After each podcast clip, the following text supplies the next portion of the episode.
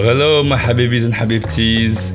Welcome to this very special episode of Jin's podcast, the very first podcast that tackles love, feminism, gender, and sexualities for the Arabs and or Muslims of this world. I've also had a very interesting conversation with Hadar Cohen. Hadar Cohen is an Arab Jewish multimedia artist, healer, and educator based in between LA and Jerusalem.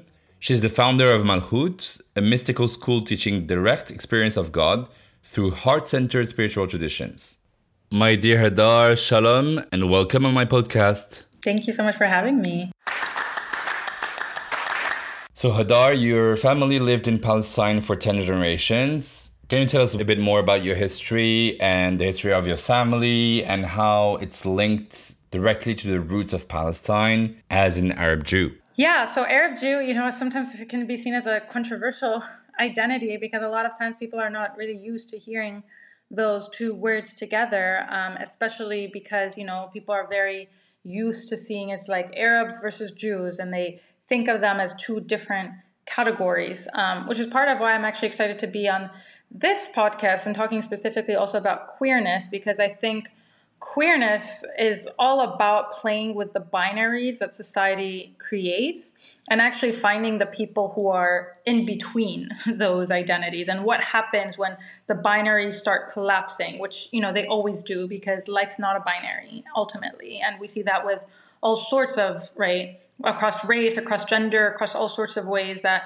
but they all collapse eventually because identity is actually not binary. There's always people who are kind of inhabiting that in between space. And also, if you can tell us a bit about the Mizrahi communities. Mizrahi is a sociological term that got developed with um, the creation of the state of Israel to really lump in the category of, you know, it's a little bit still unclear, it's still a debate around exactly what Mizrahi means, but basically Jews who are coming from Arab countries, from Muslim lands, from, you know, however you want to think about it, from the MENA region, um, which of course are not just Arab, there's also Kurdish and there's Persian, and, you know, that was all lumped under the category of Mizrahi. Um, but, you know, in recent years, there's been a movement of Arab Jews who are interested in, in claiming Arab Jewish identity, you know, such as myself, because Mizrahi, you know, is a little bit of like a racially derogatory term.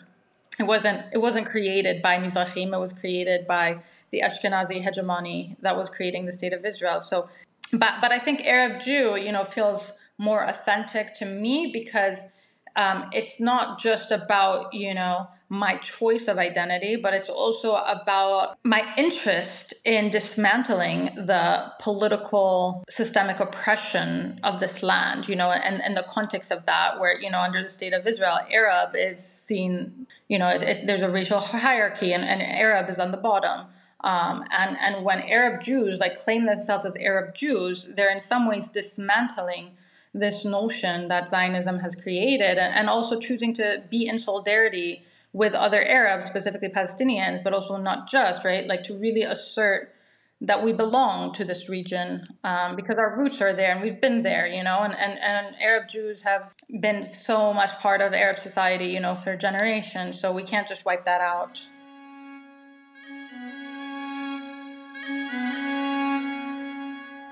I love the fact that you combine the intersection of identities, being a woman, an Arab, a Jewish person. How do you make these identities coexist? And how is that a challenge to live through your life having this multiple identity?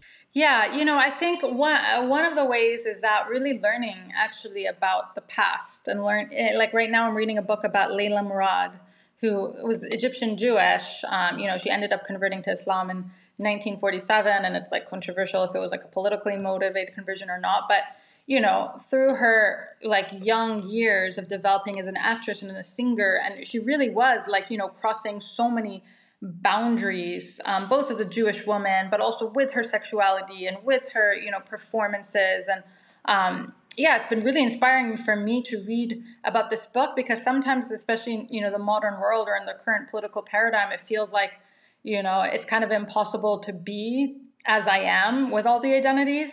But then when you read a book like that, you're like, but but there was always already someone doing that like a hundred years ago, you know, and, and and like being in the fluidity of that. So I think for me that offers inspiration um, and i think in general right like learning about the past like really can give us sometimes hope because sometimes we can be so bogged down by our current realities that it's like oh it's always going to be this way but it's not true and i think for me so much of my work and my really existence um, comes from this hope that things will transform and, and also this inevitability of that because i really believe that you know change is just the heart of life how do i show up to that in a way that values myself, my identity, my lineage, my roots, my commitments to justice, to spirituality, to all of these different things. So I also will say that, you know, I also identify as like a mystic. And I think, you know, Arab Jews in general were very mystical. There are so many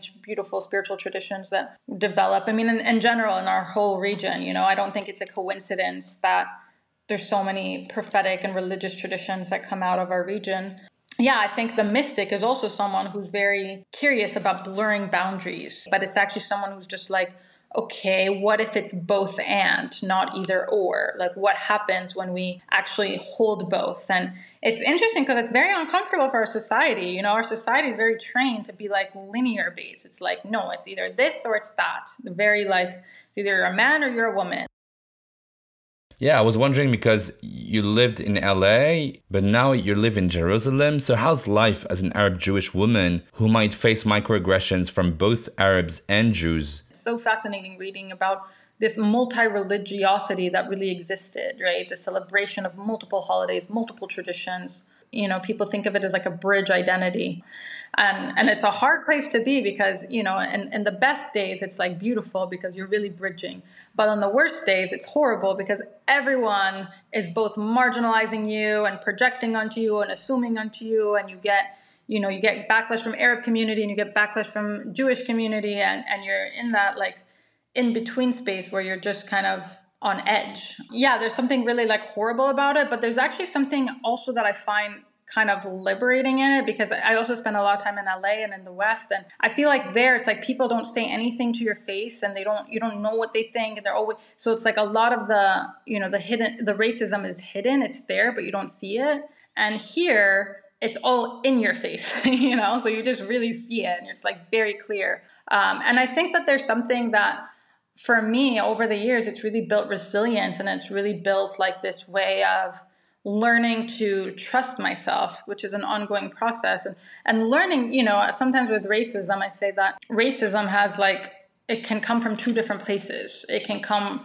from a space of like hatred and really you know this oppression or it can come from a place of ignorance which you know people just don't know. And i think those forms of racism need to be treated differently right? If it's really coming from a place of hatred then there's no sense of talking there. But if it's coming from that space of ignorance then i think that there's space for that conversation. And i think that's where so much of my work is about this educational work because you know obviously i understand the political reality of our times and it's quite you know intense and so much of my work has been about like putting arab jews on the map for the collective consciousness both for arab communities but also for jewish communities and also for that world at large you know constantly people are like wow i've never heard of that you know i think that there's also this space of like showing up for that educational work. Um, and in general, honestly, there's been so much support there. I mean, obviously, there's also been backlash, of course, but the support for me really outweighs because I think, you know, especially Palestinian community here, like, and it's like they know what I'm talking about because they had Jewish neighbors and they lived with Jews and they remember that. They remember the names, they remember the families, they maybe even have their numbers. You know, my grandma was like that. My grandma was like, she passed away, but when she was alive, like her community was Palestinian. So it's like the older generation, and I think it's true also with Arabs in other Arab countries, if you ask, you know, and, and I have some, you know, Arab friends who've asked their grandparents in Morocco and Iraq and all these places, of course they remember these stories. It's like not some, but they don't necessarily talk about them. So yeah, I think that there's a lot to do with our, you know, with kind of like the younger generations because we've been so segregated. And, you know, for me, it's like the way to undo systems of oppression is always through relationships, is through building relationships, is to it's so easy to dehumanize someone when you don't know their story But when you know their story, it's like you can't really dehumanize them anymore because now you feel connected.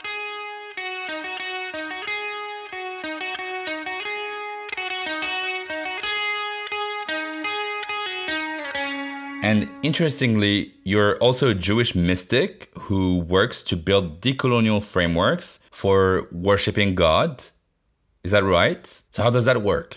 Totally. So, uh, God for me is about lived reality, right? God isn't necessarily just something that's outside of you or something that you climb up a mountain and you see this beautiful thing and then you're like, wow, I feel God, right?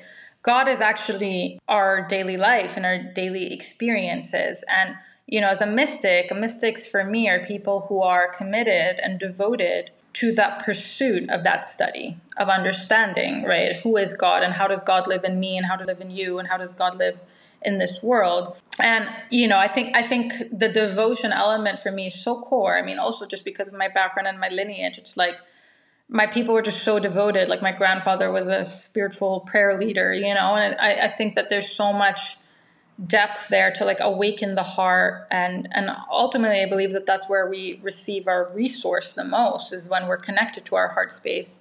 Um, but you know i think that sometimes especially in the new age spiritual communities there can be kind of this erasure of racial dynamics or systemic oppressions or gender injustices or whatever it is.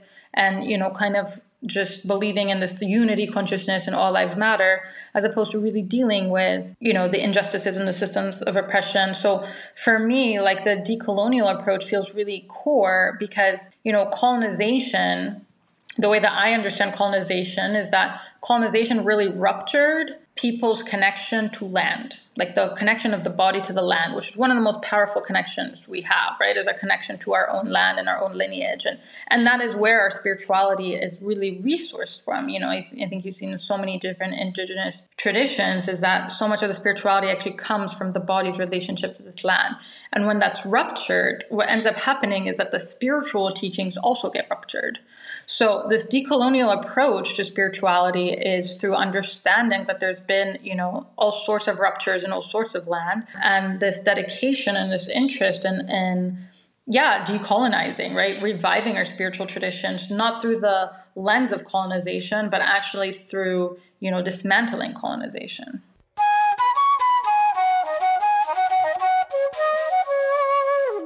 Do you think there's a gendered or sexual aspect in the vision we have about Arab Jewish identities? Like, you'd be fetishized or like even the opposite like being an arab would be a problem? Yeah definitely. I mean it's a very charged identity and a lot of people have a lot of opinions you know? Um, and it's hard to sometimes be on the receiving end of that because yeah you're really dealing with a lot of people's assumptions and projections and fantasies for sure. I mean i think you know, sometimes I joke that Arab Jews experience double Orientalism. Originally, when Jews first came to Europe, like through the Roman Empire, like Orientalism was really structured around Jews because Jews were the ones who didn't convert to Christianity. They kept kind of the barbaric ways of like pre New Testament, and, and that was seen as very kind of backwards. So a lot of the kind of understandings of Orientalism that we have really, you know, kind of stem from from that time period. Um, so, you know, being both Arab and Jewish, it's like systems of oppression are connected, and specifically how Orientalism and anti-Semitism and Islamophobia are all connected. Um, you know, because sometimes when I travel the world, it's like sometimes people will assume I'm Muslim, you know, because it's like the way that I look or the way that I so so like there's but you know there's been a lot of colonial interest in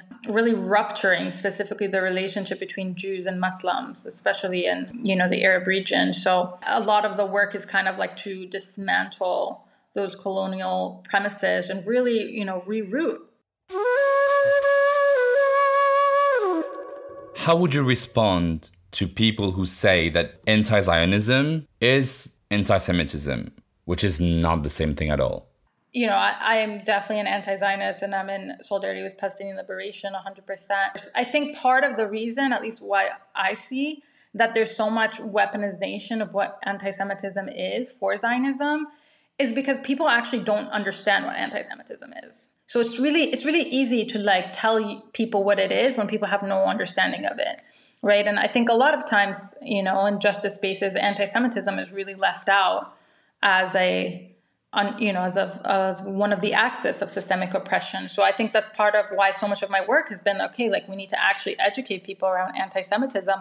And i really do believe that the more that the left actually has a deeper understanding of anti-semitism the less the weaponization of anti-semitism can take place you know? And yeah but just to also answer your question yeah of course it's like incredibly disheartening to see Jewish identity and you know Jewish trauma and and Jewishness in general, right? Like be weaponized against Palestinians, whether that's you know here or in Europe or in the U.S. There's it happens in all sorts of ways. Uh, people really underestimate like the role of Christian Zionism, for example, and like how deeply anti-Semitic that is, you know, and like but I just I think it's just so hard because I think you know something that I just keep com- coming back to over and over again is like there's just so much relational segregation you know, for even for me to get to the point where I am now, which I feel really blessed, like really, I feel like you know one of the blessing of being in this in between identity is that i really get access to so many different communities um, and relationships and connections. But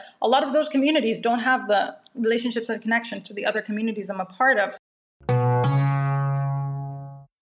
How do you reclaim the Arab Jewish identity as something separate and unique from European notions of Judaism in response to Arab Jewish trauma that resulted from the Zionist movement? You know, I think ultimately all systems of oppression and all systems of racism are very connected. And especially, I mean, in the Arab region, it's like, especially when you start looking at like either the ancient Near East or when Islam started getting developed, it's like it wasn't as clear making these distinctions of like who's a Jew, who's a Muslim, who's a you know, it's like even for me nowadays, people are always like, Are you Jewish or are you Muslim? Like, you know, like sometimes even in Jerusalem, like they sometimes they don't know, you know? So it's like, you know, again, these identities weren't so clear cut. And especially, you know, there was a lot of mixing. It's actually fun, really fascinating. There's a new book that came out like a year ago about the nine quarters of Jerusalem, which I think is really speaks to this point. Um, which this person really did this research because you know, we kind of just took it for granted that in the old city of Jerusalem, there's four quarters. You know, there's a Jewish quarter, the Muslim quarter. The, Christian. but actually, he was like, that was that's a very modern new invention. That's very colonial.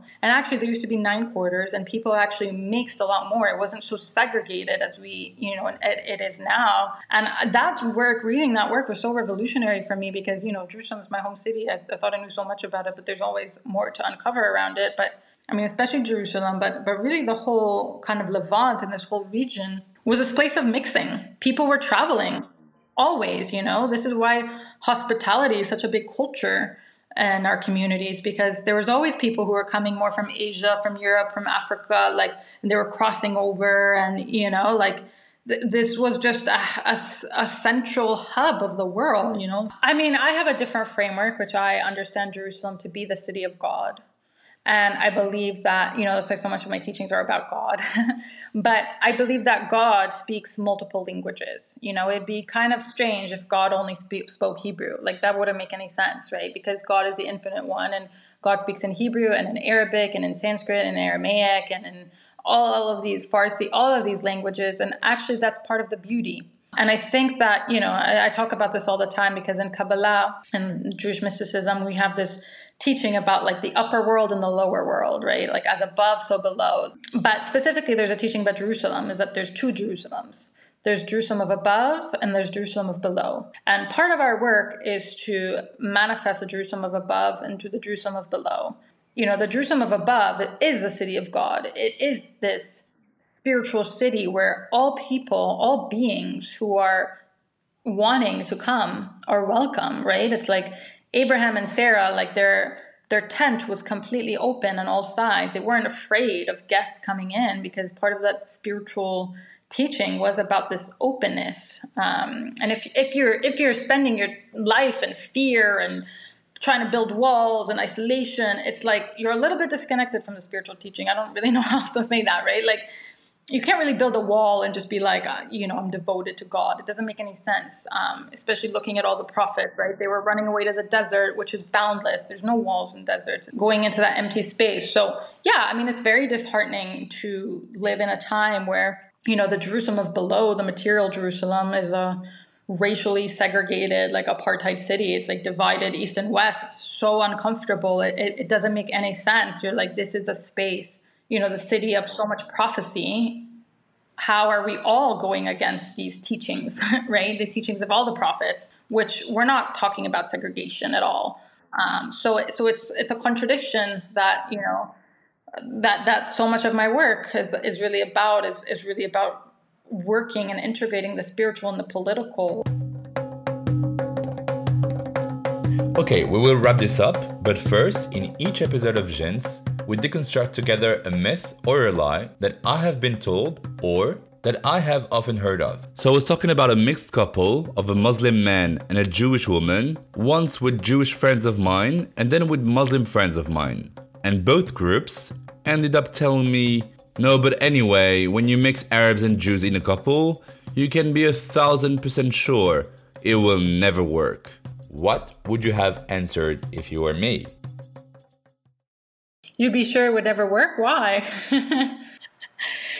I don't know. I, I I know so many couples, Jewish Muslim mixed couples. I don't think that it necessarily doesn't work. I mean, also, I don't. I thought you were going to say this joke that maybe you've heard of before, but because in Jewish tradition, the Jewish line goes to the mother, but in Islam it goes to the father. So when there's a Muslim man and a Jewish woman, actually their kids are going to be both Muslim and Jewish.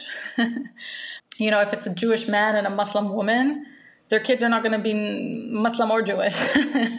Relationships A are complex and they're complicated. And I think even just getting two people from the same community, like it's still hard to make a relationship work. But I don't think that there's anything about a Jewish and a Muslim relationship that means that it can't work. I think it probably just requires people who both value both Judaism and Islam and who are committed to that partnership and who you know understand that maybe the world is going to be a little bit like oh my god i can't believe you're doing this but i think that happens and you know, I've certainly dated Muslim men. So, like, uh, yeah, I, I don't think it's like necessarily like that's not going to happen. And also, you know, I think even even like you know, looking at Leila Murad's story, going back to her and, and different Arab Jews, it's like it actually was very. There's a, there was a whole chapter in the book about um, intermarriage and interfaith and all of these different things and. I think it was just more, much more common than we make it out to be. You know, now we're like, we don't marry, but people were marrying, you know, so Thank you so, so much, Hadar. It was very nice talking to you. Yeah, thank you so much for having me. It was a pleasure to be here. Remember, be it on Spotify, Apple Podcasts, Amazon Music, Google Podcasts, or else, don't forget to subscribe to Jin's podcast account and to leave your questions and comments. Go subscribe to Jin's podcast on Instagram at J-I-N-S underscore podcast. Don't hesitate to share around every time you listen to an episode because you should always remember that someone, somewhere, somewhat needs a new light shed on Islam, gender identity, sexualities, Arab origins, or anything that can be prone to oppression. So please do your part and pass the word around.